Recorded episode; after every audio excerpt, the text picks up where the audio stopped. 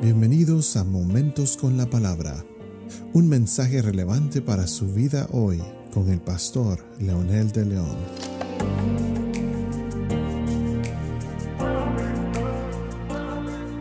Saludos amigos y amigas, aquí estamos nuevamente con un episodio más de Momentos con la Palabra. Y esta vez con el propósito de hacer hincapié en la persona de Jesucristo, pero pensando ahora en su relación fuera de su encarnación. Es Dios. ¿Quién es Dios? ¿Cómo es Dios? ¿Cuál es su naturaleza? ¿Cómo se relaciona con gente como nosotros? ¿Cómo se relaciona con el mundo? Definitivamente muchas personas y muchas culturas a través de toda la historia han concebido a Dios de acuerdo a su propia perspectiva o de acuerdo a su ambiente o, ya sea el ambiente cultural o el ambiente natural en que se desarrollan. Por ejemplo, el politeísmo, ellos creen en muchos dioses y cada elemento de la naturaleza tiene un dios y esto está muy latente en nuestros antepasados, especialmente hablando de Latinoamérica, hablando de otras culturas como los griegos, etc. Pero también hay otro movimiento que se llaman los deístas.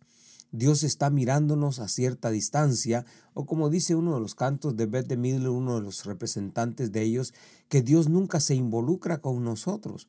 El deísmo de latín Deus, Dios, es la postura filosófica que acepta el conocimiento de la existencia y la naturaleza de Dios, pero un Dios más dioses, otros dioses, a través de la razón y la experiencia personal, en lugar de hacerlo a través de los elementos comunes de las religiones teístas como la revelación directa, la fe, la tradición, etc.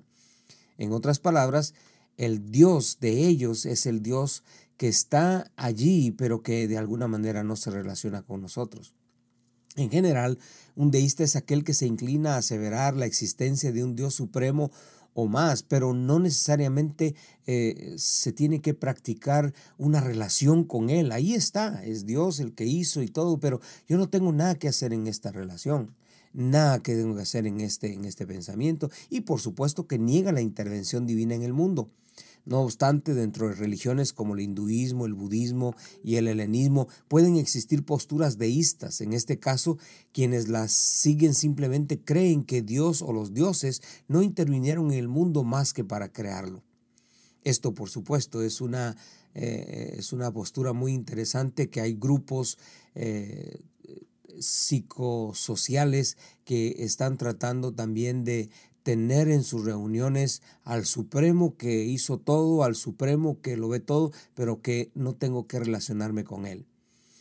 El otro movimiento es el teísmo, que también, como su nombre lo indica, del griego teos, que significa Dios, se entiende generalmente como la creencia en deidades o la creencia en un creador del universo que está comprometido con su mantenimiento y su gobierno, o sea, lo que le llaman la cosmogonía, y, esto, por ejemplo, se originó en Grecia antigua con el significado de la creencia en los dioses tradicionales del Olimpo. Por otro lado, también tenemos el panteísmo, que enseña que todo es Dios y Dios es todo. Dios es los árboles, Dios es el agua, y, Dios está en todo, Dios es todo. Es interesante esta, esta, eh, este pensamiento, esta forma de pensar, y hay movimientos que precisamente lo promueven. Y por supuesto tenemos también el monoteísmo, que es el, el pensamiento original de la palabra de Dios. Un Dios, pero un Dios relacional, un Dios que tiene una relación con su creación, no solamente como creador, pero también como amigo, como padre, como salvador. Lo que dice Isaías en el capítulo 6, en la visión que tuvo este siervo de Dios, este profeta, cuando él vio que estos querubines decían, Santo, Santo, Santo es el Señor de los ejércitos. Entonces, ¿significará esto que Dios es santo? ¿Significa que Él es más honesto o más moral o más justo que los seres humanos?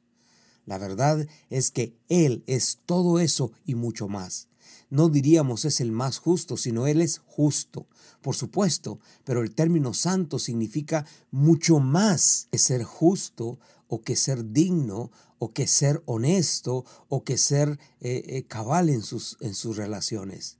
Significa más que eso. La santidad no es algo que Dios tiene, no es algo que se le atribuimos a Él.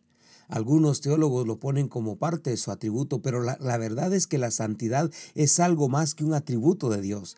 La santidad es lo que Dios es en esencia. Este término entonces en relación con Jesucristo significa que Jesús es el santo, como mencionamos en uno de los episodios anteriores. Por lo tanto, si Él es el santo, Él es Dios, el Todopoderoso que se encarnó precisamente para alcanzar a la humanidad. Y por supuesto, seguiremos mencionando la esencia de Dios y la relación con Jesucristo, el Hijo de Dios que se encarnó en un ser humano.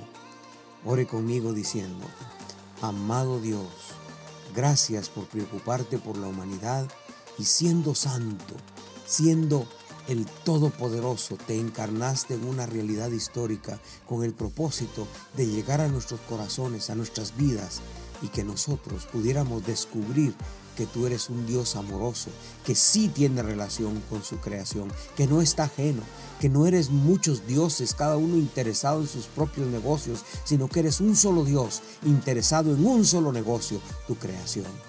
Gracias por Jesucristo tu Hijo, que nos haces parte de tu gloria, parte de tu familia. Oramos en ese poderoso nombre. Amén.